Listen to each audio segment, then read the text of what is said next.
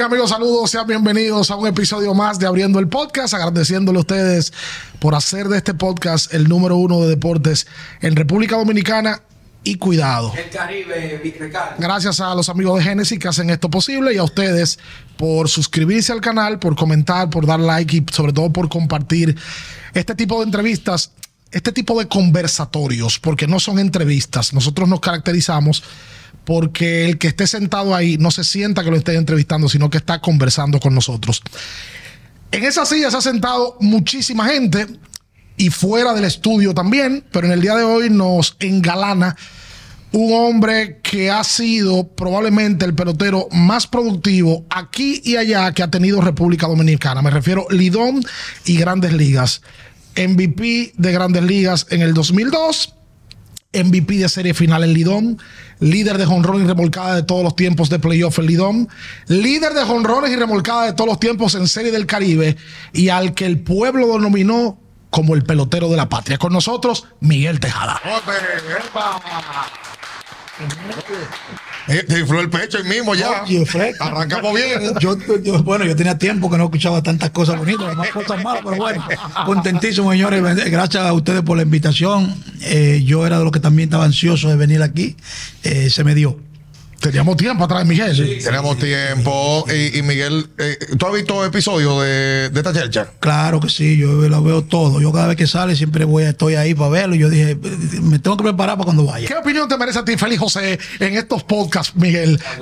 Mira, me- me- me- se merece mi, muy buena opinión porque yo ve, yo en verdad veía el mucho. pelotero, el, el Félix José el pelotero. Carú en su Pero, momento. Sí, en su momento, el pe- pelotero del terreno, así bien concentrado y, y después verlo aquí con ustedes y ver la- lo bien que lo hacía, pues para mí eh, le de- lo saludo y, y qué bueno que Félix José también tiene talento para otras cosas. Yo creo que nosotros, darle las gracias a todos ustedes, eh, que bueno, mucha gente comentó Miguel Tejada, Miguel Tejada, Miguel Tejada. Retirado. Pero una cosa bárbara. Y aquí está sentado para ustedes. Eh, Miguel, así mismo sugieran nosotros nombres que lo pueda ir haciendo en esta conversación que siempre tenemos gracias a Genesis y gracias a los patrocinadores que han, confiado en esto. Por supuesto, gracias al Banco VHD, que en esta versión de Clásico Mundial, 10 años después, tenemos que tener este caballero. Y ojo, hoy vamos a tratar de hacer un episodio eh, hablando de Clásico Mundial primero. Y luego, por supuesto, hablando de Águilas Ibaeñas, Grandes Ligas, porque Miguel es uno de los mejores peloteros de la historia de la República Dominicana. Lo primero, Miguel, ¿estás bien? Bien, de todas formas. ¿Estás bien? ¿Estás feliz? Estoy feliz, estoy feliz. Yo creo que eso es lo más importante de un ser humano, estar feliz y después todos los otros que venga de, de añadidura. Hace uno- una semana, un par de meses, eh, se dio una situación contigo. eh, la gente aquí se lleva mucho el titular y no, le, no sigue la noticia luego de. Sí, sí, muy bien, como, eh, como muy bien tú lo dices. Yo creo que la gente debería eh, eh, ir más allá del Sí. titular, investigar más y ver qué, qué- qué está- en verdad está pasando, que muchas veces eh, nos culpan por las cosas que nos pasan, pero no saben que a veces estamos siendo objeto de, de- de ciertas cosas. Pero le damos gracias a Dios de que tengo muy buenos abogados y que ellos me están llevando por el buen camino. Sí, porque este tipo de entrevista es buena. Yo creo que la- el que es fanático de Tejada se sabe los números de Tejada mejor que nosotros. Así es. Muy probable. Y sepa la carrera de Miguel mejor que nosotros. Pero nosotros tenemos la oportunidad de tenerte aquí para que la gente sepa también que la carrera de Miguel post pelota también está bien. Exacto. Eh, Miguel Tejada hoy como ser humano está bien, está tranquilo y está estable.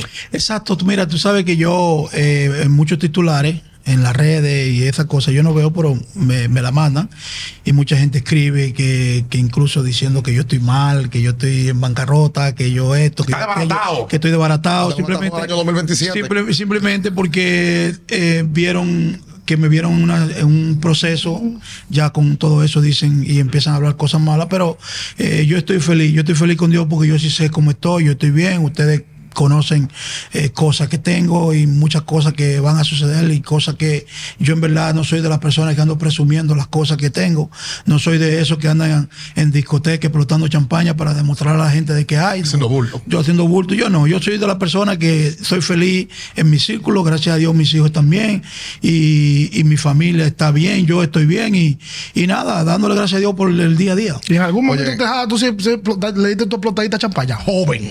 Joven, tejada, MVP, Pero- cuarto en los bolsillos, tú- dólares. No, yo no, pues yo no tengo nada. Pues tú, se- tú que- seguro que también ahorita botella. Que la vida nunca. No, mira, mira que yo no soy muy amigo de la champaña, yo soy más amigo del, del whisky. Del whisky. Porque yo tomaba mi whiskycito para compartir, porque el, el- el tema de la champaña es que yo siempre he estado rodeado de mi gente humilde y tú sabes que el humilde no bebe champaña. No, muy Es seca. muy, es muy, es muy seca y no es la verdad que tú vas a ver. Le gusta que le es- pique la Es un garganta. grupo de amigos de barrio de que No, 10 digo botellas de champán, champaña. No. Tú vas a ver 10 botellas de, de, de romo, del que pica. O de whisky, pues así. pica. O de yo- Genesis. yo soy de lo que si estoy rodeado de un grupo de amigos, yo tomo lo mismo que yo tomo. Además, yo te voy a decir algo, Miguel. Para empezar de esta manera la entrevista. Para mí, no hay mejor manera. E- Esta entrevista cierra este, este especial de los 10 años después. Tuvimos a Edwin Encarnación, cuarto bate del equipo dominicano ese año 2013.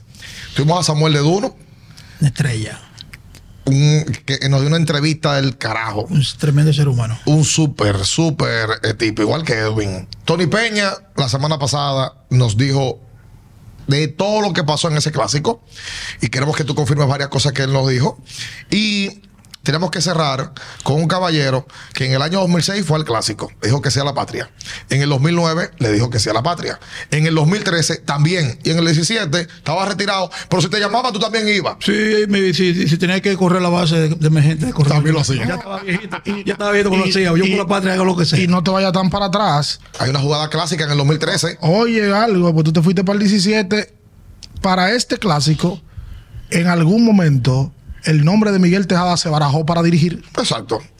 Bueno, mira, yo, yo en verdad, yo siempre, siempre voy a tener la oportunidad de, de, de mí mismo, de darme la oportunidad de que donde, donde yo tenga que representar mi país, yo lo voy a hacer. Yo, en verdad, eh, quizá no tengo la experiencia suficiente para, para ser un manager o para coachar, quizás por eso no estoy ahí, quizás porque no tengo la experiencia, pero bueno, con la experiencia como jugador sí la tengo, pero yo sí tenía, tenía mucho deseo de, de- de- de estar ahí por cuestión de que yo sentía de que yo podía ser de muy gran ayuda para esos muchachos y no se dio, pero desde aquí les voy a desear toda la suerte, todas mis oraciones y, y- y todo el que esté alrededor tiene que orar y apostarle que este año vamos a ser campeones. Tú eres buen tipo, tú, tú andas siempre como en buena onda eh, con los muchachos, uno te ve en el play, tú siempre andabas bien puesto. ¿Sabes qué tenía Miguel? Era amigo de la prensa. Así es. Todo el tiempo. Todo el tiempo, en buena cara, afable. Y yo creo que por eso hoy tú mantienes tanta gente que te quiere, eh, que está cerca de ti y que, que busca la manera de poderte hacer, hacerse sentir eh, como un hombre que este país le debe. Eh, su compromiso de siempre. Mira, lo que pasa es que yo cuando, cuando yo era muchachito, eh, te voy a contar una anécdota de, de- de cuando era niño. Cuando yo era niño, yo simplemente lo único que le pedía a Dios era de que le diera fuerza a mi papá y a mi mamá, de que pudiera encontrar trabajo para que nos mantuviera a nosotros, para que nosotros tener el, el- el pan de cada día. ¿Cuántos hermanos eran ustedes? Nosotros éramos 12 hermanos. 12. 12 Vivían hermanos. todos en la misma casa. Vivieron todos, después se fueron casando y esas Claro. cosas, y yo como más chiquito quedé ahí. Pero yo simplemente eso es lo que le pedí a Dios. Y después que Dios pues me dio tantas cosas buenas, me dio la oportunidad de jugar en invierno, me dio la oportunidad de firmar, de jugar en la liga, yo sentía que no había manera de que yo exi- existiera, existiera odio en mi corazón, existiera de que yo no pudiera ayudar a alguien que necesitara, que yo no pudiera estar ahí con esa persona, porque yo me, yo me lo que hago es que pienso cuando, cuando yo era niño, cuando yo tenía 10, 9, 8, 12 años, quién yo era y, el ser lo que soy este, en el, en el futuro, pues yo decía, no, no hay manera de que yo no pueda hacer cosas buenas por la gente en mi país. Y Yo creo que es más importante tener buena esencia como ser humano y tener buen corazón que ser MVP en Grandes Ligas. Porque el MVP en Grandes Ligas lo puede ganar un tipo con talento, pero lo que se queda en la vida es la esencia del ser humano. Claro que sí, yo creo que eso es lo único que nos queda, es para que tú veas, mira, yo hice muchas cosas en el terreno de juego eh, con las pelotas, pero creo que lo que lo que más me, ha- me, me, lo que más me ha quedado, lo que más me llena de regocijo todos los días, es las cosas buenas que hice fuera del terreno de juego. Y es lo que la gente me recuerda, es lo que la gente establemente me lo vive recordando. Miguel, mira, tú hiciste esto. Me he encontrado con gente en la calle que yo ayudé. En estos días estaba yo eh, en uno de mis procesos, porque tú sepas, en el Palacio de Justicia, y se me acercó una persona con una pierna con una prótesis y me dijo que esa prótesis se la regalé yo. Y obviamente tú no te acordabas. Y yo no me acordaba. Entonces, todas esas cosas son las cosas que nos llenan de vida todos los días. Y es lo que nos, nos hace continuar a vivir. Por eso que yo le, le exhorto a estos muchachos que están en su momento de que no dejen de hacer bien. Que miren qué puedan hacer todos los días para, para alguien, que, que hagan cosas buenas, porque eso es lo que va a hacerlos más feliz cada día. Y más cuando se retiren de este juego. Yo creo que nosotros podemos empezar eh, hablando con, con un Miguel con tanta experiencia. Lo que hemos hecho es que en las entrevistas de este especial hemos hablado del Clásico Mundial primero. O sea, nos saltamos eh, pelota y grandes ligas y luego nos vamos hasta allá. Clásico Mundial 2006. ¿Tú recuerdas cuando se te llamó para preguntarte si tú ibas al Clásico Mundial en la primera versión?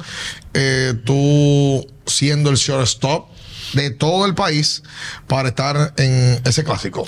Sí, yo me acuerdo, yo me acuerdo que estaba en los campos de entrenamiento con, bueno, desde de, de, Del invierno. Desde el invierno, cuando estaba jugando aquí con las águilas.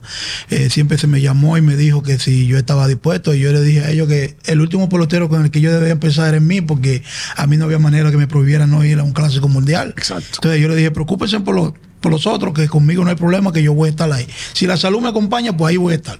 Si Tejada jugaba Lidón y jugaba Serie del Caribe todos los años, tú jugaste 11 Series del Caribe, Miguel. 11 series de Caribe. No va a jugar clásico. Eso. Que por cierto es un tema que yo quiero tocar. Como es que aquí toda la vida yo he escuchado y a fulano lo pararon, le prohibieron jugar y a Tejada nunca le prohibieron jugar. Pero, pero vamos a hablar de eso después. Vamos a hablar de eso después. Yo no entiendo.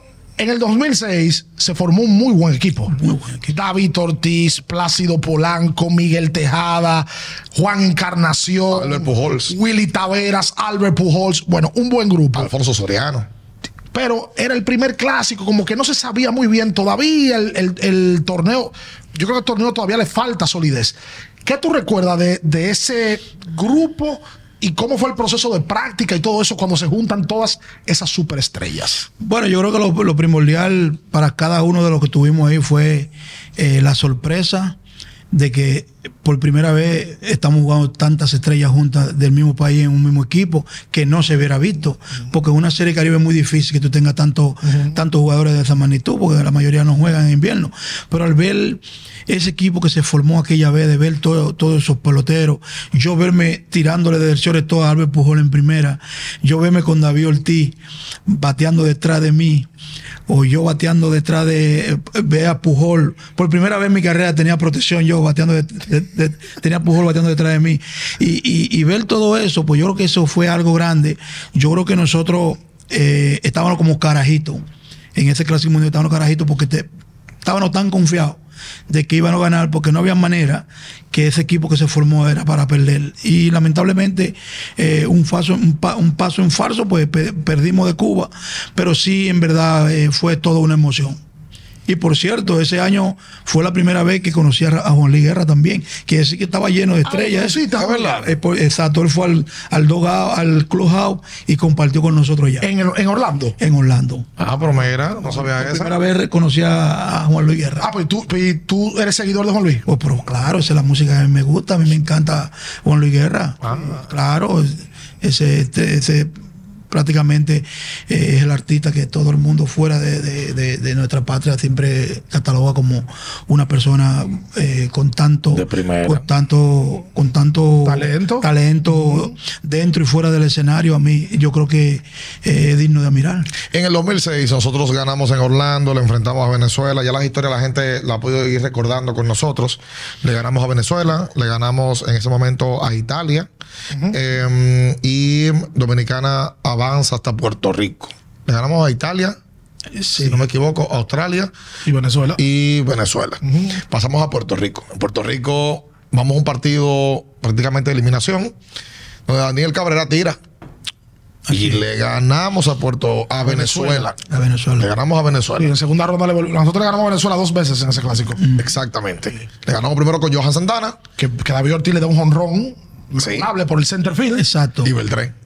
Y Beltré se la saca y luego entonces y después nos enfrentamos a, nos enfrentamos a Zambrano Exactamente. A Carlos Zambrano. a Carlos Zambrano Sí. que dijo que no iba a ganar Ah, sí, que se formó aquel- ese- habló, habló. Y dijo que él quería Dominicana. exacto Sí. exacto Y, y, y ustedes lo motivó eso. Claro, tú sabes que cada vez que uno ve un, un picho o cualquier jugador que hable de, de- que no va a ganar, claro que nos motiva porque es una motivación que uno lleva al juego, eh, ya que uno sabe que tiene que representar bien su bandera, tiene que representar bien su país.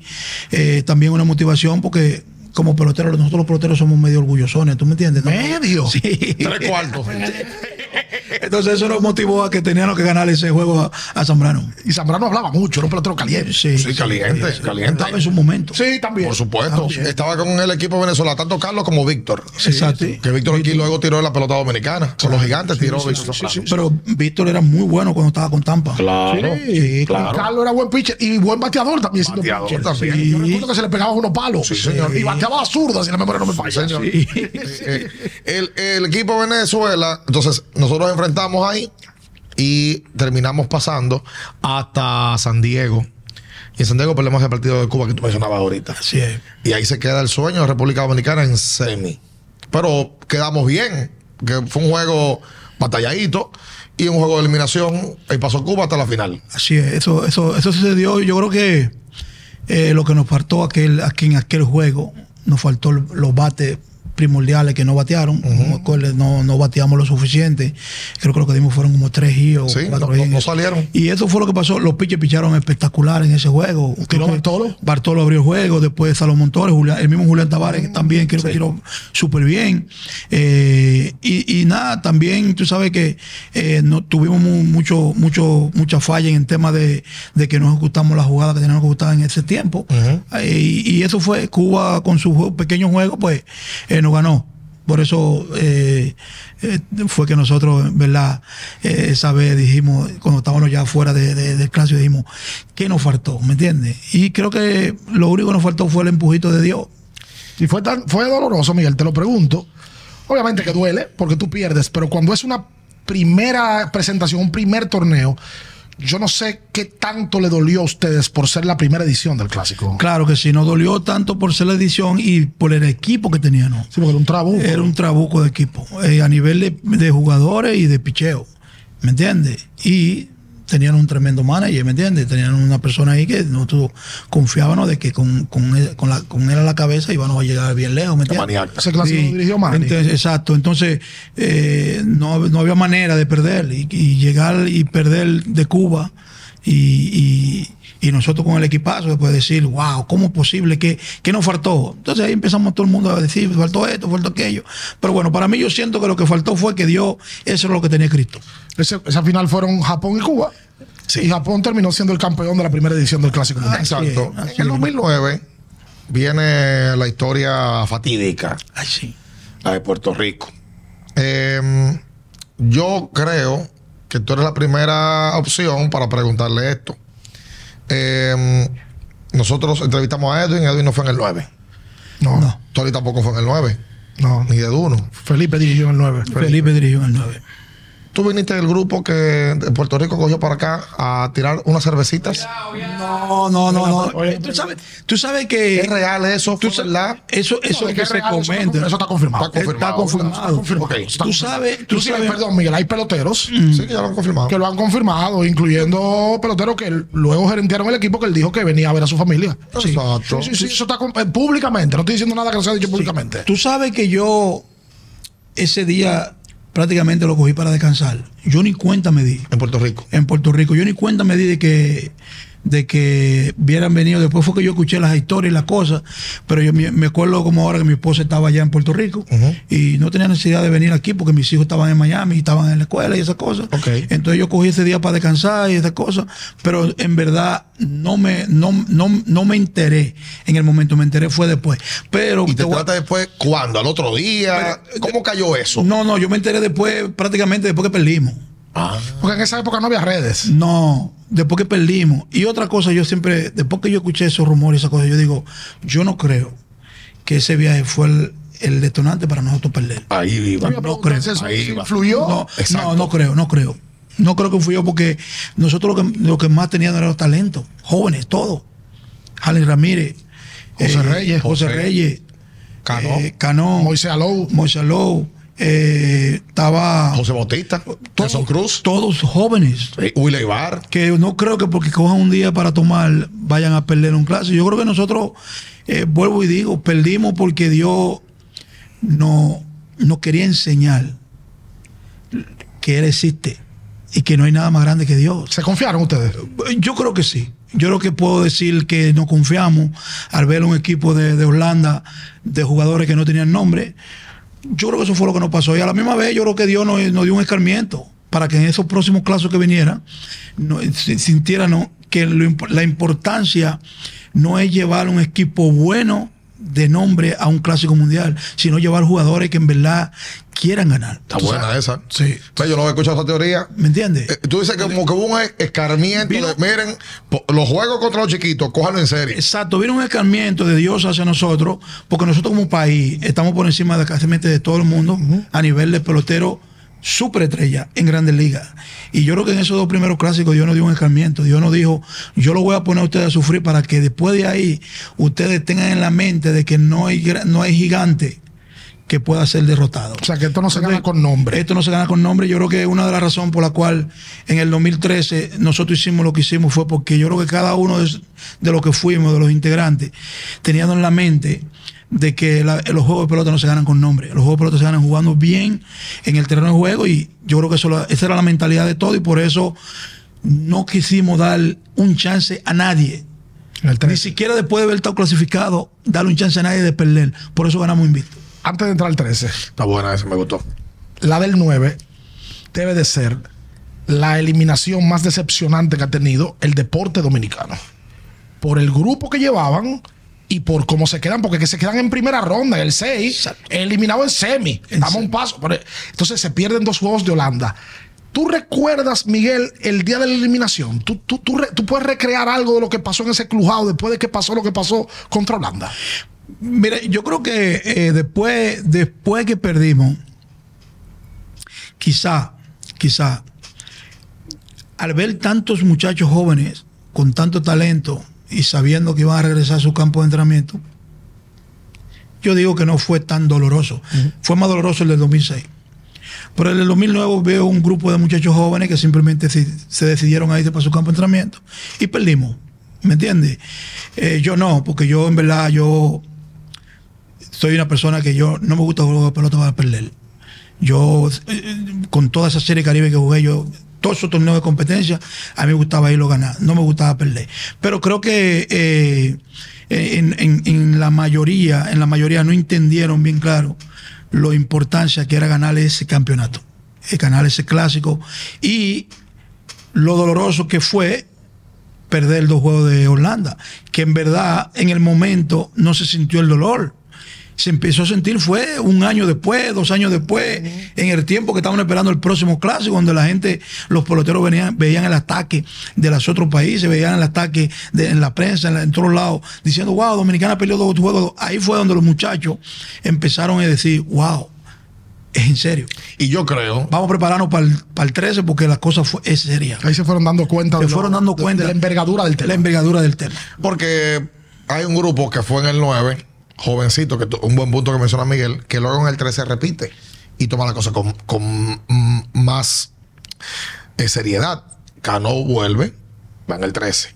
Reyes, Nelson Cruz, Hanley Ramírez, Fernando Rodney. O sea, hay un grupo que repite y, de los jovencitos y Miguel como líder y veterano. Exacto. Sí, porque esa- yo, te, yo te iba a preguntar, ¿tú crees que hay peloteros que a pesar de que representan el país todavía no saben sinceramente lo que significa representar el país?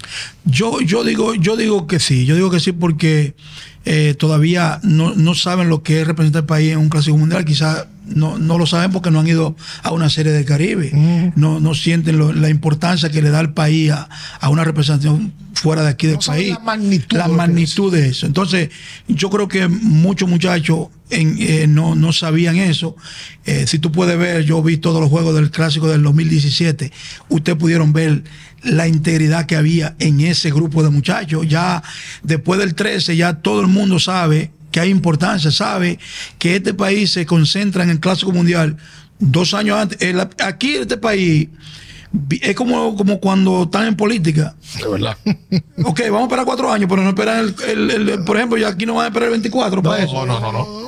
De Dominicana está hablando del Clásico Mundial hace ya dos años atrás. Exacto. O sea, ya tú ves la importancia que, que eso. Entonces, quizá por la juventud, por las cosas, eh, él sabiendo que tienen muchos chances de volver a regresar y que si no lo hacen un año pueden hacerlo en el otro año, quizá lo hacen por esos muchachos. Por eso cuando se van poniendo más veteranos, los peloteros son más responsables. Ok. Oye, el, el punto del, del 9 y la, y la reacción y cómo de ahí brincamos al 13, ya hay, un cambio de dirigente, un cambio de gerente. ¿Cómo llega la primera comunicación de Moisés Alou con Miguel Tejada para llevarte al Clásico Mundial? Yo recuerdo que en la temporada 12-13, en la pelota invernal, se enfrentan. Se enfrentan 12-13, 11-12, 12-13. Sí, Moisés gerente y, y Miguel pelotero. Y yo estoy como Exacto. para hablar de eso de pelota también ahorita, más para adelante. Miguel da un ron clave. en- y hay un out clave que. En primera. En primera también. Miguel se tiró de pie en primera. Estaba, Sí. estaba lesionado. Sí, no, no, ese no fue ese año, fue el año el de El los 11, Eh, 11-12. 11, Ese fue el 12. juego nueve. Ese fue, sí. La sacó Miguel y Héctor Luna. Sí. Sí. El primer, en el primer Back inning. to back. Back to back. Exacto. No te metas ahí. No, que te veo que. Ay, te- te está ro- Además, yo te voy a decir algo. Me metí- no, Ese fue el a año, ese fue el año el año del Guti. Exacto. Tú sabes- ¿Tú tienes buena memoria, Miguel? Claro. Tú sabes yo que tú te meter por ahí. ¿Por Tú qué? no puedes Sí, a los aguiluchos empezarle a hablar de, de Miguel con una final que perdió cuando Miguel ganó 8. es un abuso Yo tuyo. era un técnico. Es un abuso. Es verdad. Y tú como aguilucho no deberías permitir eso. No, está bien. Lo que pasa es que yo conecté escogido Mi- Moisés Sí, con Miguel el y clásico. Águila. Fue Claro, eso. claro. ¿Quieres meter con las águilas ya? No, imposible. Ah. Vamos a Santiago y la ciudad corazón. No, todo si te quieres meter en el tema de las águilas. Ay, no, no, ahorita, más tarde, por favor. Vamos, vamos a ver si podemos completar el clásico. 2013. ¿Cómo te llama Moisés? Te dice, Miguel, tú vas. Mira, Moisés desde un principio, desde la, desde la temporada de invierno, siempre, siempre estuvo dándome seguimiento. Como, como ustedes sabrán, yo, yo tuve una gran temporada en, eh, con las águilas, que, que, por cierto fuimos eh, a la serie final con el escogido, que fue donde el escogido no ganó los juegos sin, pe- sin, ganar, sin nosotros ganarle uno. Sí. Sí, eso que fue el segundo año. Sí, sí, sí. Entonces, yo tuve una gran serie regular. Incluso jugué sobre todo con las águilas ese año, ya después ya Es de estar en mi, casi en mis 40 años Veterano. veterano y jugué sobre todo y jugué bien. Entonces, eh, Moisés se fijó en eso. Moisés sintió que mi bate se estaba viendo muy, muy bien en forma. Ya yo estaba prácticamente saliendo de mi, de mi carrera como pelotero. Y a la misma vez, entonces, fui a la Serie Caribe ese mismo año y yo lucí muy bien en la Serie Caribe. Incluso fui el todo estrella de la Serie Caribe.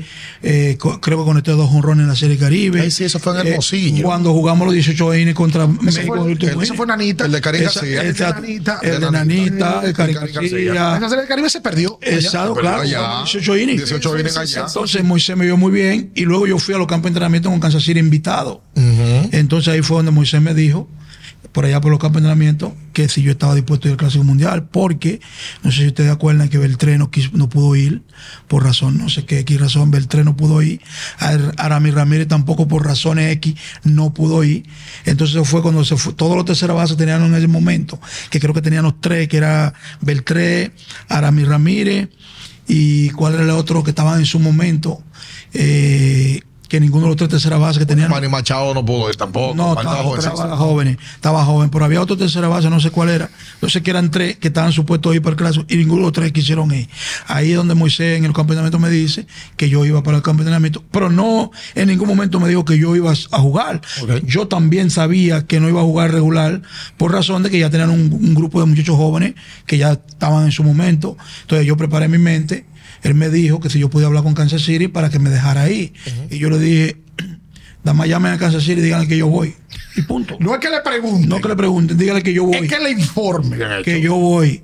Ah, pues tenemos que hacer eso, Miguel, con Kansas City porque tú estás haciendo equipo. Acuérdate, yo fui a Kansas City invitado a los campos de entrenamiento. Y yo le dije, ya yo he jugado 15, 16 años en Grandes Ligas.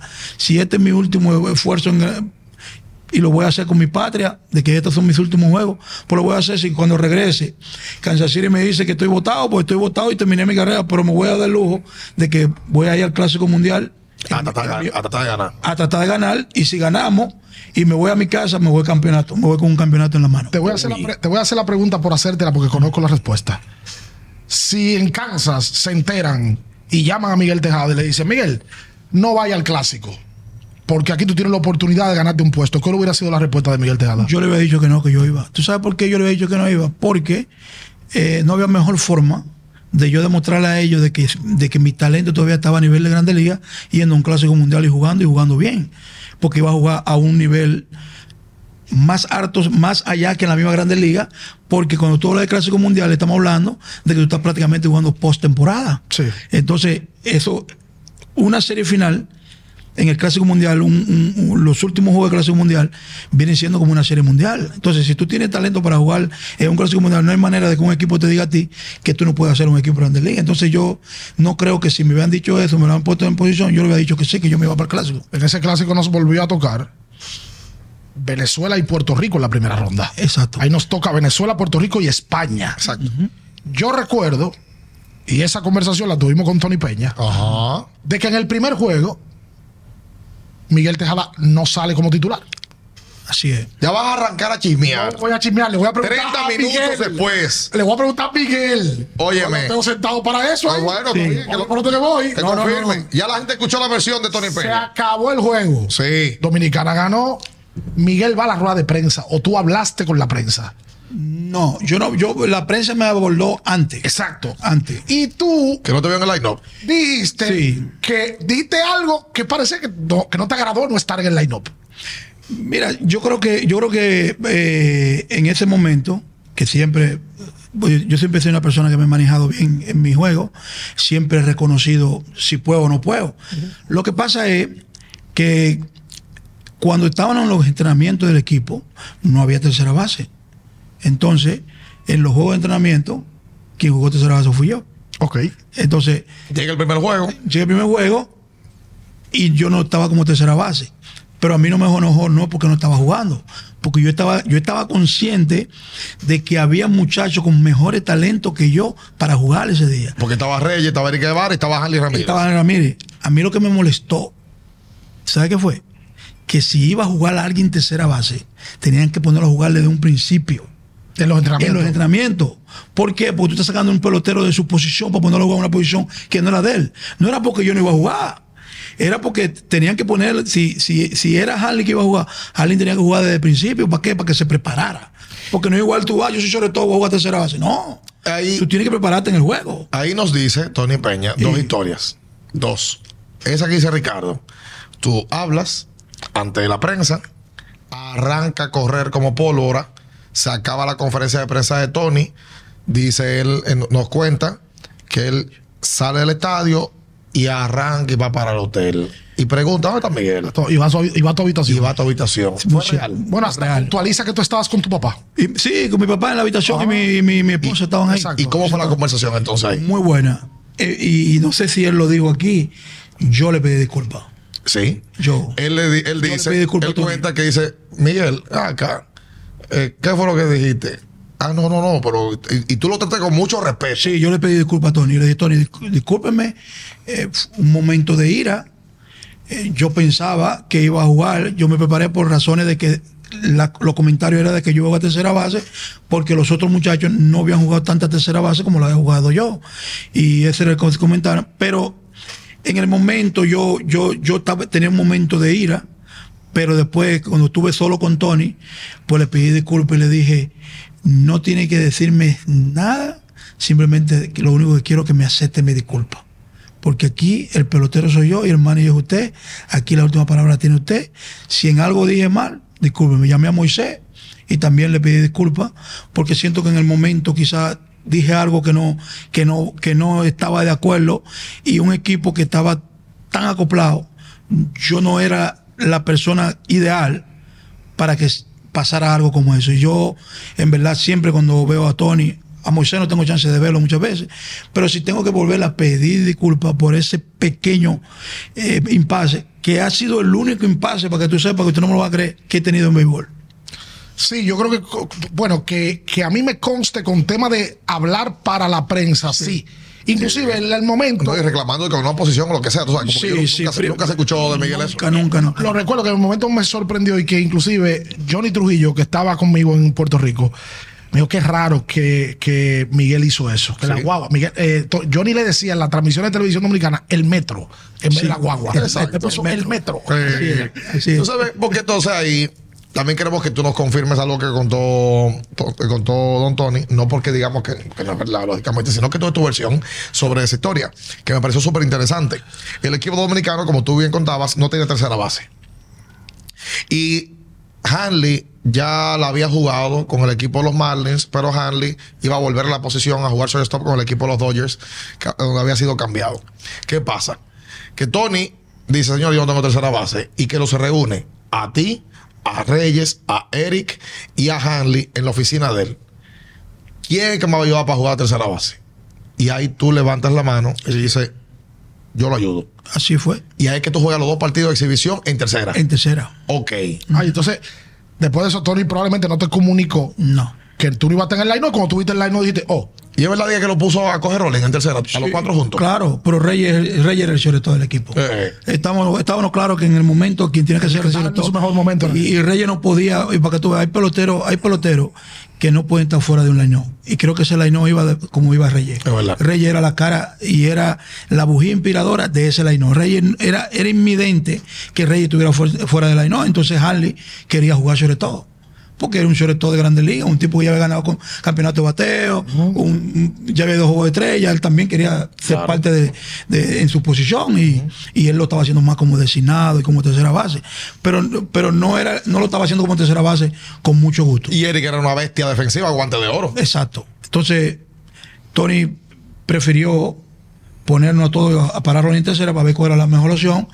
Pero creo que desde un principio la opción era Harley. Pero era como un mensaje, como una muestra de humildad. De que miren, los cuatro ustedes son, eh, los quiero a todos y todo, pero vamos a sacrificarnos por el equipo. A ver quién es que me va a ayudar a resolver este, este embrollo. Claro. Y así lo hace. Claro, yo fui, yo le dije a Tony, yo le dije, Tony, yo sé que, yo sé que tiene muchos muchachos jóvenes que están en su momento, pero recuérdate que yo te juego la, yo te juego ahí. Si tú me necesitas para jugar ahí, yo, yo te voy a hacer el trabajo, yo voy a jugarte. el que mostró disposición para jugar tercera. Exacto, porque Porque parece que Harley no quería mucho. no quería. Harley no quería. Harley no quería jugar tercera base porque él sentía natural. que él puede sobre todo también de un equipo dominicano. Dice Tony que los Dodgers lo habían mandado a jugar Sion. a jugar short también. Entonces, eh, él era un poco, había un poco de disgusto ahí. Entonces, yo le dije, Tony, pues yo te resuelvo eso, yo juego tercera base y para adelante. Pero, en verdad, el equipo iba mejor con Harley en tercera. El equipo dominicano arrasa en la primera ronda. Le ganamos a Venezuela, le ganamos a España y luego a Puerto Rico. Viajamos hasta Miami, en donde el equipo también consigue ganar un partido que es el más especial quizás para toda la República Dominicana. Le ganamos a Estados Unidos. A Estados Unidos. Antes habíamos pasado un, un temita con Italia, eh, jorrón de Colabelo. Sí, no, lo hicieron, hicieron unas cuantas temprano. 4 a 0. Sí, sí, estaba preocupante, estaba Ese fue preocupante. el cuarto juego. Exacto. Se sale de Italia, ese juego lo abrió Volques. ¿Por qué? Entonces viene el juego, el quinto, que le toca a Deduno, que es cuando Deduno se casa con la gloria y se casa con 10 millones de dominicanos. ¿Qué tú te recuerdas, Miguel? Tú, en el- ese clásico fue en el 13. En el 13, Miguel había jugado ya 12 finales del Lidón. Sí, Tu última final fue en el 13. En el 13. Como pelotero activo, como regular. colaborativo, así es. Tú habías ganado 8. Tú habías jugado con el Estadio Cibao repleto. Serie del Caribe. Playoff de grandes ligas. Ese juego del 13, ¿qué tú recuerdas y qué, tú- qué tiene de especial ese juego para ti? Bueno, tiene mucho de especial porque eh, jugué tercera base contra Estados Unidos. Ese día eh, Tony me puso a jugar tercera base que me sorprendió. Yo dije, wow, estoy, estoy en el Aino hoy contra eh, Estados Unidos, donde yo pensaba que iba a estar uno de los muchos más jóvenes. Y, y- y- y lo veo especial porque eh, para mí yo siento que yo sentí que era un, un- un- como una como Un reconocimiento. un reconocimiento que Tony me hizo. Tony me hizo un reconocimiento eh, que valió la pena, lucí bien. Y, y creo que, aunque no fui a una serie mundial nunca en mi carrera, pero creo que el, el ver jugar ese juego lo sentí como que, como que estuve en una serie mundial y, y, y ese, ese, ese, ese, ese calor de los dominicanos. Ese- ese- ese- todas esas cosas, todo, eso- todo lo que se inventaban con la tambora, con la guira, Con los plátanos. con los plátanos, wow, eso, eso, eso, eso, eso, eso nunca se me ha olvidado a mí, ese, ese, ese juego de Estados Unidos. Fue bien ¿Y emocionante. eran locales ustedes? Eran los locales ahí en Miami. Cuenta, cuenta Tony que a él le llamaron la atención la gente de Major League Baseball cuando se acaba el, el- el partido. Eh, luego de que Brandon Phillips da una declaración y dice, oye, a mí no me gusta cómo están celebrando estos tipos ahí, eso es como un irrespeto para el juego, porque ustedes celebran cuando anotan la carrera de la diferencia y luego cuando Reyes da el hit para irse arriba 3 a 1. Y entonces Phillips habla de eso en la conferencia de prensa y a Tony también lo llaman y él dice, bueno, para ustedes poder amarrar a esos tipos tienen que traer un vaquero eso de, de- de Texas. Ese equipo, ¿dónde arranca eh, el, el éxito de ese conjunto? Cuenta Tony que se hizo un meeting y que en el meeting era de que 15 minutos y duró una hora. Fue el primero. Sí. Fue el primerito y que José Vera lloró, que todo el mundo habló. Santiago Casilla hablaba muy bien de Dios, hacía unas muy buenas oraciones. Eh, en una mejor Santiago Casilla dijo, olvídese todo el mundo de todo lo que, de toda la temática, todo lo, la, la, superstición, de que aquel se pone en la misma liga. Olvídense de eso, más crean en Dios y Amuga. Fueron muchas las cosas, fueron muchas las cosas que pasaron, que fueron en conjunta desde el primer día. Yo creo que el entusiasmo que nosotros tuvimos, yo creo que algo que nos ayudó mucho al equipo de Dominicana desde el primer día fue aquel juego que jugamos con Filadelfia En exhibición. en exhibición. Yo creo que ese, ese, ese repunte que hicimos todos contra Cole Hamo en ese juego, yo creo que dio mucho que decir para nosotros hacer lo que hicimos en ese año. Porque enfrentarnos a ese piche, enfrentando al equipo de Filadelfia, y nosotros con un equipo que no era tan Sólido. sólido de nombre, pero sí de muchachos con un corazón tan grande.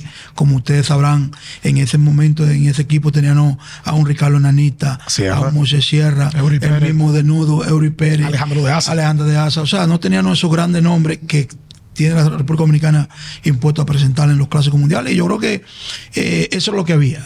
Y creo que ese juego no fue, fue la clave para que nosotros el día siguiente fueran a los Yankees y le dieran una pela a los Yankees Se le hicieron muchísima carrera A los Yankees también. Esa fue en Tampa, ¿verdad? Ese fue en Tampa, en el predio de los Yankees. Entonces, esos dos juegos nos dio mucho, nos dio mucho eh, no- a nosotros, no- nos dio mucha confianza. Nos dio mucha confianza a todos. Y, y- y ahí fue donde Tony Peña dijo: Creo que tengo un equipo que podemos ganarle este clásico mundial. Bueno, Tony Peña recrea que luego de ese meeting que dice Bian, él sale de la reunión y la emoción lo lleva a decirle a Moisés Salou cuando lo ve, las primeras palabras le dice, ese equipo va a ser campeón del clásico.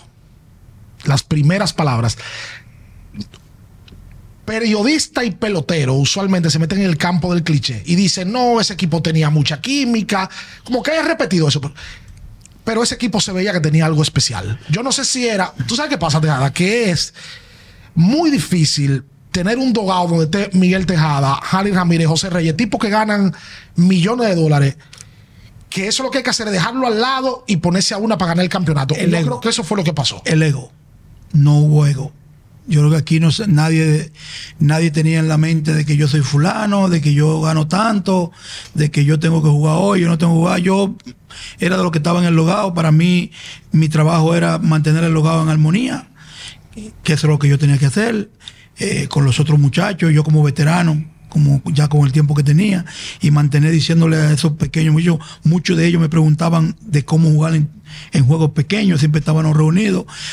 Algo importante que tenía el equipo fue que el equipo, desde los campos de entrenamiento, todo lo hacían en conjunto. ¿Cómo así? Salían a comer en conjunto, el Oh. equipo completo. Eso era muy, eso fue muy importante. aquella Ah. Sí. ¿Y qué pagaba la cuenta? Quizá eso, ¿Quién, quién pagaba esa cuentica?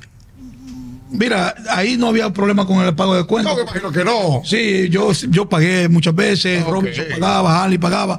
Ahí no había, ahí no, no hubo problema. Pero No, bueno, pero no podían poner a Sierra a pagar. No, no, pero siempre cuando tú veías que eso fue algo que me gustó más que en los primeros dos ¿Y clásicos. quién implementó eso? ¿Eso salió natural o alguien dijo, vamos a comer todos juntos? Eso salió natural porque creo que en la mente de muchos estaba todavía el tema de que muy- un grupo para Dominicana. Del 9. Del 9. Por eso estaban todos más. El mismo Tony Peña comía con nosotros, el mismo manager. Los mismos coaches estaban ahí con nosotros, Alfredo Griffin, Juan Samuel. Hacían muchas cosas en el hotel del equipo. O sea, Tony- había, había Tony- una unión Tony dice diferente. que él ganó el clásico en el hotel. Bueno, Exacto. Bueno, Porque ale- de que- ale que- cuento. Bueno. la limosina. Dice que ve que en un momento están en una noche y ve que hay un aparataje, limosina. Oye, ¿por dónde van? Y ve que está bajando un grupo. Perfumado. "Ey, aguante, ¿por dónde van ustedes? No, que tenemos que afectar al torito. Dice, no, no, no, no, no, ustedes no van a salir aquí del Me hotel. acuerdo, sí, me acuerdo. Se que me quedan aquí. Sí. Y se quedaron en el lobby del hotel. Bebiéndose su trago en el lobby. Exacto. Y se bajó todo el equipo a beber tranquilo ahí. Es lo que te estaba diciendo. Todo ahí en, en- nos lo hacíamos todo. Siempre en el bar del hotel hacíamos todo. En Puerto Rico, en, en, en todos los lados que iba, el equipo era estado junto. Ese fue Puerto Rico, Miami. San Francisco. Exacto. Ese fue la- las tres patas. Dice él que en el hotel, como eran tantos, habían grupitos, porque al final todos se, se empezaron a estar juntos. a juntarnos todos en el lobby del hotel, en los muebles, ahí hablaban. ahí, yo decía, tráeme dos botellas, el otro decía, dame una botella, el otro. Y ahí bebían y todo el mundo para su cuarto. ¿Y qué hablan ahí, Miguel, los peloteros? Porque la gente, tú sabes que la gente sabe que el pelotero en la pelota habla de béisbol, pero en ese tipo de cosas que ustedes hablan de la familia, de carro, de casa, ¿de No, qué se habla ahí? No, el pelotero en eso eh, habla poco de la familia en ese cosa. Ok. Mayormente el pelotero habla de historias que pasan durante el año, en la temporada libre, cosas que le pasan, en la temporada de Grandes Ligas, cosas que pasan interinas que nadie se da cuenta. Ok. Ahí la decimos todo, que aquel pasó esto, aquel pasó aquello. Y algo, algo importante también que sucedió en ese tiempo era que nunca escuché que alguien llegó tarde Al play, al play. Todo el mundo quería estar en el play temprano. temprano. Eso fue otra clave también. Perdón, no hay que decir nombres, pero en el 9 y en el 6 sí pasaba que habían gente que llegaban tarde. Pa- pasó muchas cosas. Está diciendo que sí. El manager, el manager tuvo- tenía que, tenía que estar muy, muy encima de los jugadores. Tenía que. Sí, pero ahora no, estos muchachos, estos muchachos eh, estaban todos, que todo el mundo quería, quería ir al play, quería, nadie quería estar fuera del play, todo el mundo iba en su guagua normal. ¿Y tú crees que hay un crédito ahí de Tony? Que Tony y Moisés implantaron un respeto a los horarios, a los espacios, al grupo. Yo creo que la clave de ese clásico fue el unir a Moisés y a Tony Peña. Y luego el núcleo de coaches que llevaron. Alfredo Griffin, Juan Samuel, Junior Novoa. Sí. No había manera, William Castro. William Castro, no había manera de que ningún pelotero de los que estaban ahí dijera algo que un coche de eso se enojara. O que dijera algo que no fuera acorde con el equipo porque había tanto respeto con el coaching staff de ese, de ese, que yo, por ejemplo, yo, yo veo por encima de, de- yo no puedo ver por encima de Alfredo Griffin, ni puedo ver por encima de Juan Samuel.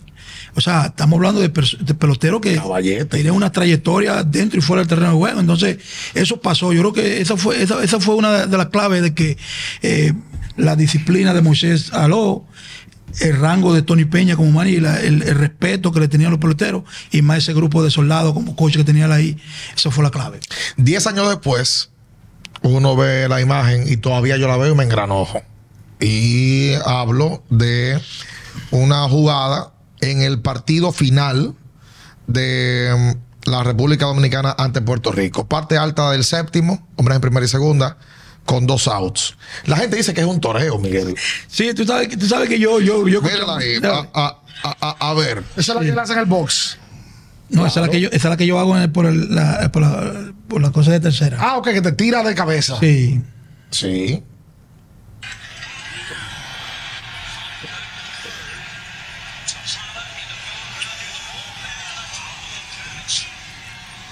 ¿Fue toreo, Tejada, eso? Bueno, eso es lo que dice todo el mundo, pero yo no creo, yo no creo que nada es toreo si tú la coges. Si tú la coges no es toreo, porque sea, la si cogiste. picaba era toreo. Si picaba era toreo, pero la cogí, no es toreo. No hay toreo, nada. Entonces, ¿qué pasa? A veces nosotros, quizás los fanáticos ven cierto batazo fácil, pero a veces no quieren entender que a veces la bola no dan mal bajo en el, en el aire y hay que cambiar la dirección. y Entonces, es un juego de luces. es un juego de Y luces. eso en San Francisco. Y yo voy corriendo de espalda. Exacto, Claro. exacto. Eso fue lo que pasó. Corriendo de espalda sin saber qué, dónde es que tú estás cayendo. Exacto, Eso fue exacto. al final, ¿verdad? En la Eso final, fue el eso, último séptimo juego. inning. Eso fue séptimo inning, porque después Miguel también hace el penúltimo out. Exacto. Claro, Exacto. claro. Que en el infield. Que ese sí en el infield cerca del box. Exacto. Exacto. Para cerrar el juego, digo, nosotros le, no, no, no volamos. Le ganamos Italia, ganamos Estados Unidos, le volvimos a ganar a Puerto Rico. No, y le ganamos el juego para pasar la final a, A Holanda. A Holanda. A Holanda en semi. Ahí, ahí, ahí sí Porque hay una historia, ahorita tú mencionabas algo de que ustedes lo vieron chiquito en el año 2009. Exacto. Pero en el 2013, cua- antes de ese partido pasó algo especial, que dijeron, güey, estos tipos fue que nos ganaron a nosotros, no, podemos pasar la vergüenza otra vez. No, no, y ese equipo ya con, con otro tipo de Con peloteros. Con Sandy Bogal y toda esa gente, liga. con otro grande liga. Sí. Entonces, entonces yo lo- y todo el mundo dijo, oye, a esta gente que entra desde primer línea y no podemos darle chance. ¿Tú sabes por qué? Porque ellos tienen en la mente eso, de que ya no ganaron dos, dos juegos. Exacto. Y que no importa el equipo que no tengamos, ellos no, ellos no van a ver los peloteros que no tenemos, ellos van a ver que le ganan a Dominicana, ellos van a ver el nombre. Nosotros ganamos ese equipo. No importa que quién yo tenga. Ellos tenían poco que perder, ustedes tenían todo que perder. Sí, porque ellos, ellos, ellos llegaron lejos de Exactamente. Nosotros no, nosotros no podíamos, no podíamos desbordarnos, nosotros teníamos que seguir para adelante. Entonces, sí teníamos eso en mente. Yo principalmente yo tenía eso en mente. Yo dije, ojalá, cuando estaba en el hotel la noche anterior, yo dije, ojalá Tony me dé la oportunidad de estar ahí para yo de quitármela. En el Efectivamente. Aino. Yo dije, ojalá Dios, Tony me dé la oportunidad de estar en el Aino para de quitármela. Y efectivamente al otro día apareció en el, pichó un zurdo y aparecí en el Aino y conecté mi, me conecté mi par de hits. Sí, exacto, contra Holanda. Exacto. Eh, y entonces, ya al otro día, la historia es conocida. Sabes que Tony también hace una historia con, con uno de los sobre todo, de que Erika Ibarri se le pegaba siempre, tiraba una bola y que méteme, Ponme a jugar. méteme, Sí. Sí, méteme. Que se ve que es tremendo el abajo. Sí, tremendo, tremendo. bueno, de tremendo, también. tremendo, tremendo tipo, tremendo tipo de tenerlo en el logado. Chiposo. Que me extrañó de no verlo en el Licey. Yo no sé si Eric está pensando en béisbol todavía. Yo lo sé. Sí, a mí- y me parece que Audo anunció que le iba a ser asesor del equipo. Eric ha jugado en México en los últimos años. Sí. No sé si tendrá la intención de hacerlo ahora, pero bueno, ustedes no se topan por allá por Baní. Lo veo poco, pero cuando lo veo, lo, que- lo saludo y le doy un abrazo. Un Deseo- caballo, caballo. deseo de verlo, nada más no le hablo de pelota ni nada de esas cosas. La final contra Puerto Rico le toca otra vez lanzar a Samuel de Duno. Así es. Y fue una final con una rivalidad histórica que Tejada la re que te vivió porque Miguel jugó series del Caribe aquí allá en Venezuela, donde República Dominicana y Puerto Rico eran los grandes rivales. Así es, así es. Esa final y ese tipo de enfrentamientos, ¿qué se dice previo al juego? Tú hablas previo al juego. Se habla Tony Peña y tú dices, yo quiero decir una palabra. Mayormente, mayormente nosotros en, en- en- en- en ese juego eh, no hablamos mucho. Porque creo que con las palabras de Tony Peña, las palabras de Tony Peña eran tan profundas que casi ningún pelotero se atrevía a, hablar después que Tony Peña hablaba. Lo que sí se veía era que hacían una oración antes de empezar el juego. Hacíamos la oración antes de empezar el juego. Y en ese último juego, para que ustedes sepan, no sé si ustedes vieron, estábamos evaluando. Sí, ahí pudimos hablar todo, estábamos evaluando. Porque no sé si ustedes. Hubo como un, como un una pequeño recelo entre Puerto Rico y nosotros. Claro. No sé qué pasó, que había que darse un abrazo antes de. ah, O antes Sí, sí, o hubo- después de. Hubo algo, Un ¿no? tema, fue Hubo antes. un tema, fue no sé. El- sí, Los abrazos fueron antes. sí, no, hubo un tema. Sí. Entonces, se estaba debatiendo si la verdad iba a ser antes o iba a ser después. Pues, yo sé que ahí fue donde todo el mundo tuvo su opinión. Y hasta que llegamos y nos dimos la. Pero no sé qué. no Después sé- de que ganaron. Después que ganamos. Sí. Entonces no sé qué fue lo que pasó, pero algo pasó que de ahí nos dimos el abrazo para. No sé si fue que hubo comentarios Bueno, de ambos. se enfrentaron antes. En primera ronda y en segunda. Y Sí. en el proceso del juego también hubo un par de veces que de Duno ponchó a rivales que a ellos no les gustó la manera de celebrar de Duno, sobre todo un pelotero que fue Pagán. Me pa- ah, fue el tema con Pagán. Pagán se quedó Ahí fue, ahí se fue. Duno explicó que él estaba muy, muy, muy emocionado. Sí, porque en verdad yo, yo creo que ni de los dos se lo creía. No, él dice que él no celebra así nunca. Exacto. O sea, Estaba fuera de sí. Sí, un hombre cristiano, me parece. Sí, sí, claro que sí, claro que O sí. sea que yo lo tuve en las águilas también. Sí. Un gran ser humano. Yo digo que yo tenía tiempo de ver un piche, poder tirar todos los picheos igualito, también. O sea, yo después que envía de nudo en las águilas de nudo, yo no creo que tú vuelvas a tirar un juego como ese en tu carrera. Quizá podrás tirarme lo mejor Pero igual no. o peor, por igual no. Una locura. No, Totalmente. no, vale, no, oye, no, yo nunca había visto unos picheos Estaba inspirado, estaba moverse tanto como eso. De Duno culmina el- el- su, su participación, viene el bullpen, cierra Fernando Rodney con un out, entonces viene el batazo que captura a Miguel Tejada Así es. eh, y luego entonces viene el ponche. Pues para cerrar el campeonato, 8 y 0 terminaron. 8 y 0. Sí. Eh, porque Miguel tenía una forma de tomar los, los- los fly eh, muy característica suya. de- la, la cogía y de una vez bajaba, bajaba el guante. Así es. Que uno pensaba como que un día se le va a caer la pelota. Sí, pero yo lo, yo lo que hacía era que cogía y la Aseguraba. ase- aseguraba. Aseguraba. Aseguraba. Sí. mi, mi característica, tú sabes, cosas. O- usted terminó el juego y abrazaron inme- inmediatamente a Puerto Rico. Inmediatamente. Y, y para cerrar la, la entrevista, es entonces el campeonato del año 2013 el más especial, momento más especial en la historia de Miguel Tejada como, como pelotero, con tanto eh, consumado con las águilas, con tanto hecho en grandes ligas. ¿Es lo más importante para ti? Yo digo que sí, que el Clásico Mundial, ese campeonato fue el más importante, por razón de que ya yo estaba saliendo del juego, ya era mi, prácticamente mi, mi última vez que yo podía estar eh, representando a mi país en un torneo de esa magnitud.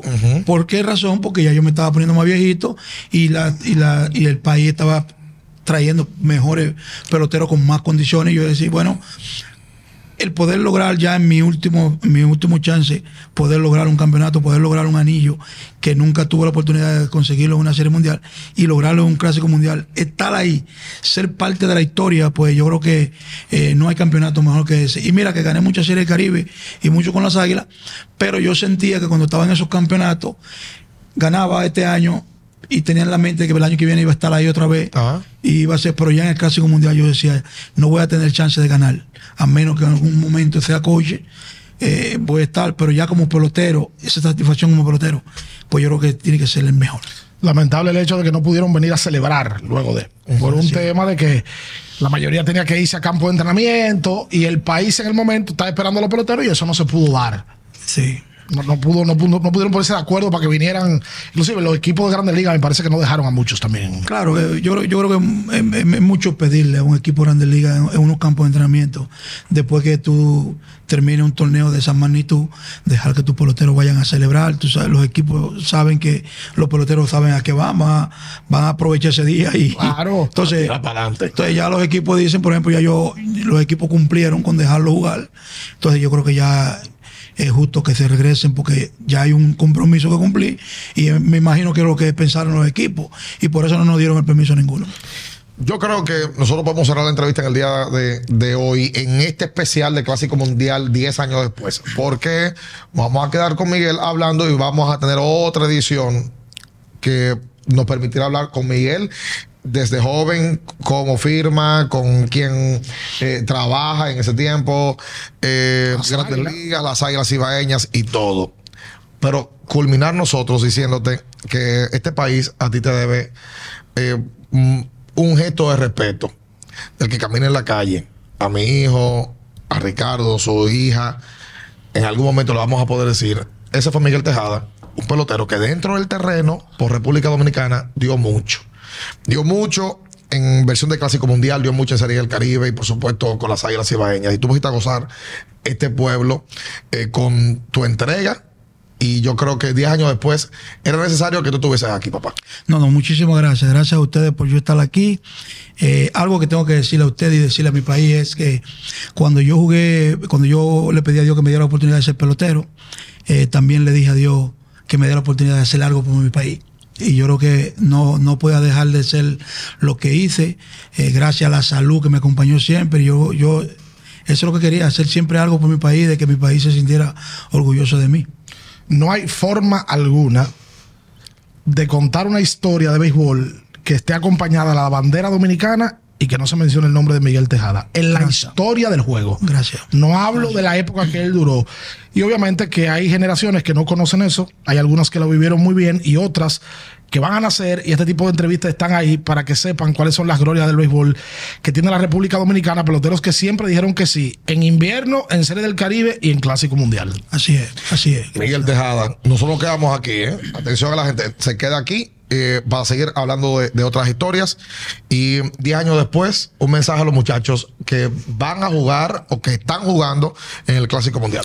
Bueno, más que todo, eh, a esos jóvenes que están en el Clásico Mundial en este día, en este, en este fin de semana que empieza, que recuerden que hay 11 millones de personas en este país, más las que están afuera, esperando por ustedes, pujando por ustedes. Cada paso, cada swing, cada momento que vayan a dar, denlo pensando en la patria, porque creo que cuando ustedes terminen de este torneo, cuando pasen esos ocho juegos, nosotros vamos a salir contentos y vamos a gozar.